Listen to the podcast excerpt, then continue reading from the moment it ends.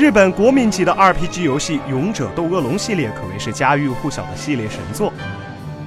从最初1986年开始在 FC 平台登场的《勇者斗恶龙一》开始，这一系列游戏就以非常传统的 RPG 而闻名世界。可以说，它标志着 RPG 游戏的开端，也是教科书级的游戏类型鼻祖。而 Switch 作为一款便携式主机，在玩家心目中的地位还是很高的，因此《勇者斗恶龙十一》也将目光放在了 Switch 上。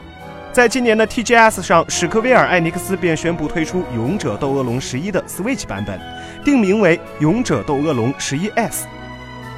近日，官方宣布，《勇者斗恶龙十一 S》预定于二零一九年内登陆 Switch。同时，他们还放出了首支预告片，并表示将在原版的基础上加入角色配音和一些新的内容。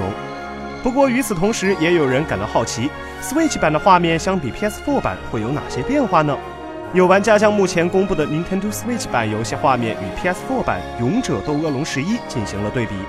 我们可以看到，Switch 版的画面比较偏亮，但是细节方面还是 PS4 版比较出色一点，包含更复杂的光照、阴影的表现也更为明显。不过除此之外，两者的差别并不明显。当然，目前我们还不知道 Switch 版实际画面的表现如何，就让我们耐心期待游戏的到来吧。